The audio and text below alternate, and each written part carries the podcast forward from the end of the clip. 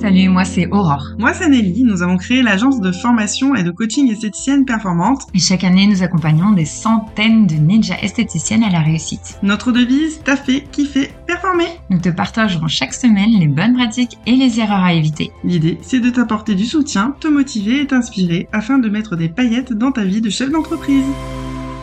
Bonjour et bienvenue. Dans cet épisode, je vais te faire vivre les étapes d'évolution de ta vie de chef d'entreprise et te montrer les perspectives incroyables qui t'attendent. Avant de commencer, si ce podcast te plaît et que ce n'est pas encore fait, abonne-toi pour bénéficier de tous nos conseils chaque semaine. Je ne sais pas à quelle étape tu en es aujourd'hui dans ton entreprise au moment où tu écoutes ce podcast, mais une chose est sûre, tu vas évoluer plus ou moins vite. Chez Esthéticienne Performante, nous avons identifié trois profils de gérantes en esthétique. La première, c'est l'apprenti gérante, celle qui vient de démarrer son business.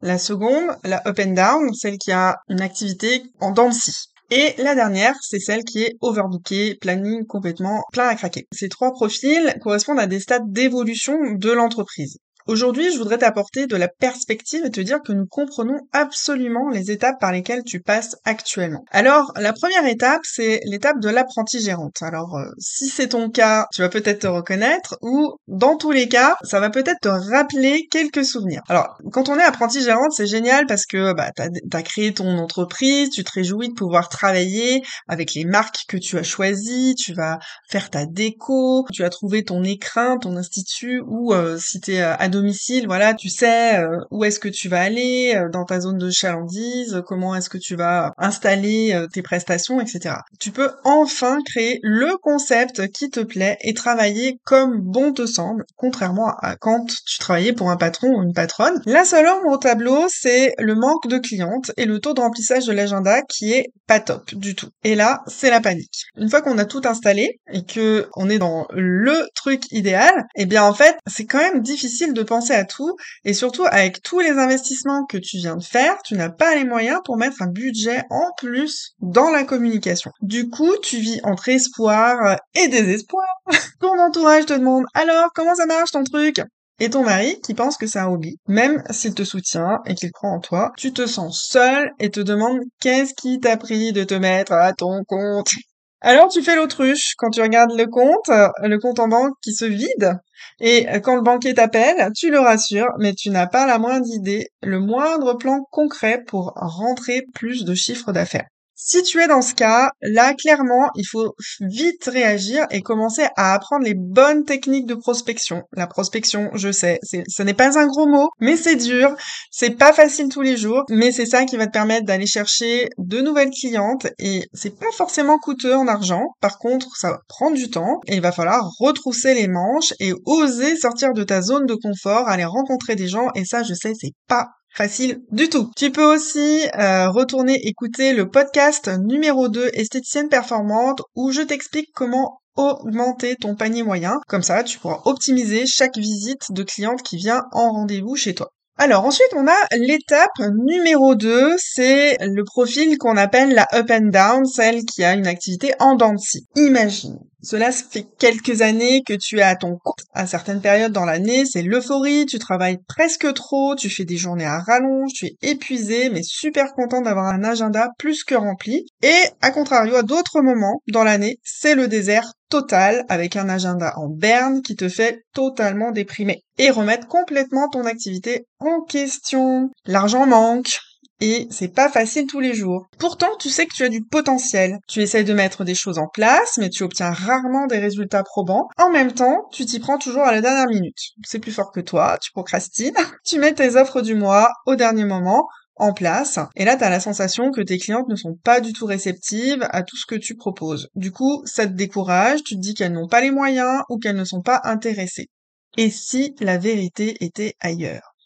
En plus, ça te pose des problèmes financiers et tu n'as pas l'impression d'évoluer. Alors, mon conseil, c'est que dans ton cas, il suffirait simplement, alors c'est pas si simple que ça, il faut quand même connaître, savoir comment le faire, mais il suffirait simplement de mettre en place un plan marketing et un programme de relations clients performants pour fidéliser et prospecter à la fois. Peut-être que revoir ton concept et identifier des expertises à haute valeur ajoutée te permettrait d'équilibrer les périodes de rush et les périodes de calme. Souvent les périodes de rush, c'est plutôt en été, on le sait, dans les instituts de beauté, ça foisonne, beaucoup d'épilation, d'onglerie et autres. Par contre, en hiver, bah, il faut trouver des prestations, donc mettre en avant des prestations à haute valeur ajoutée, comme des massages, des euh, soins visage, euh, la minceur, euh, l'épilation à la lumière pulsée et autres, qui vont remplir ton planning en hiver de façon très qualitative. Donc ça, c'est des choses qu'il faut savoir mettre en avant et savoir proposer à tes clientes, même si elles ne te le demandent pas. Troisième profil, bah, c'est le profil overbooké. Une fois que tu as su mettre en place tout ce qu'il faut pour avoir une activité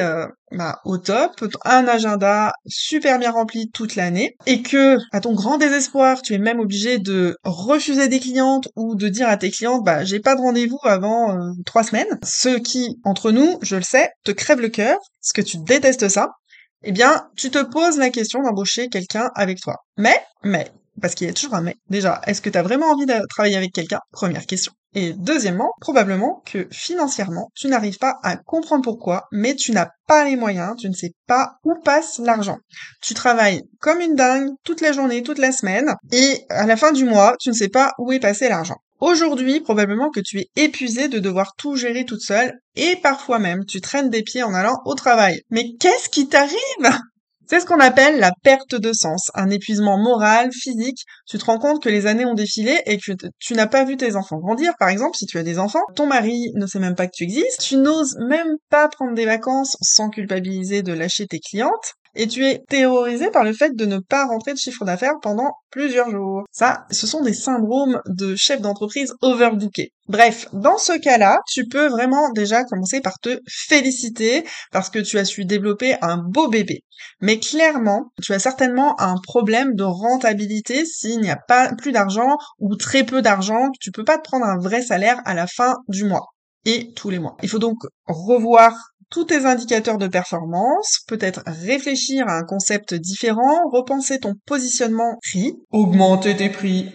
Ça, je sais, ça fait saigner les oreilles, mais il faut l'entendre. Et euh, revoir aussi, repenser ta communication afin de pouvoir prendre du temps pour toi tout en étant sereine financièrement. Te faire accompagner te permettrait de reprendre du poil de la bête déjà, de retrouver un nouveau souffle. On a des de ninjas qui, euh, qui ont été dans ce cas-là. Et franchement quand elles nous font des retours en nous disant ah bah là je suis trop contente j'ai pu prendre euh, trois semaines de vacances euh, et c'est passé crème je passe du temps avec mes enfants alors elles n'augmentent pas forcément leur chiffre d'affaires elles font exactement le même chiffre mais de façon plus qualitative et elles peuvent prendre du temps pour elles parce qu'elles ont augmenté leur rentabilité. Donc en fait parfois ça sert à rien de travailler plus. Parfois, il faut travailler plus efficacement pour obtenir l'équilibre. Alors, on est d'accord, hein, l'équilibre pro-perso, c'est pas toujours évident. Il y a des fluctuations, mais le plus possible, un équilibre entre la vie personnelle et la vie professionnelle parce que tu le mérites. Voilà. On l'a vu au fil des trois profils. Comme tu peux le constater, à chaque étape, de nouveaux défis t'attendent. Mais c'est ça aussi le jeu de l'entrepreneuriat. Ce sont des hauts et des bas à gérer. Et clairement, c'est beaucoup plus facile quand on n'est pas toute seule. C'est pourquoi, avec Aurore, nous avons créé l'Académie des esthéticiennes performantes qui apporte les bonnes pratiques entrepreneuriales à 360 degrés. Et puis ensuite, pour celles qui ont déjà fait l'Académie, on a aussi un, programme qui s'appelle la Ninja Family qui permet de rester motivé au quotidien pour celles qui ont déjà fait euh, voilà l'Académie je crois qu'il reste euh, un, quatrième profil dont je ne t'ai pas parlé, c'est le profil de la ninja esthéticienne, celle qui connaît toutes ces euh, bonnes pratiques entrepreneuriales, qui sait les, mettre en application, qui a à la fois du temps qui va s'éclater sur des prestations qu'elle adore à l'institut, qui sait gérer son planning. Euh, parfois, souvent, elle a une équipe, elle a mis en place une équipe, donc ça lui dégage aussi de la charge mentale, du temps pour pouvoir soit travailler sur des nouveaux projets, soit prendre du temps pour elle, pour ses enfants, pour ses proches, et être surtout sereine financièrement. Alors, je suis curieuse, j'aimerais bien savoir, toi, à quel stade d'évolution tu te trouves, et du coup, quelle sera ta prochaine étape?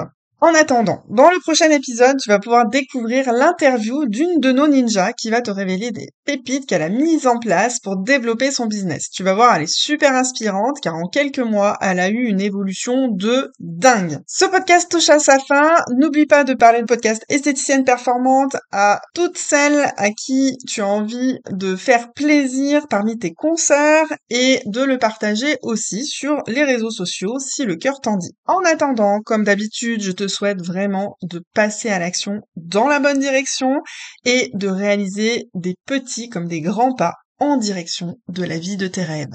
À très vite!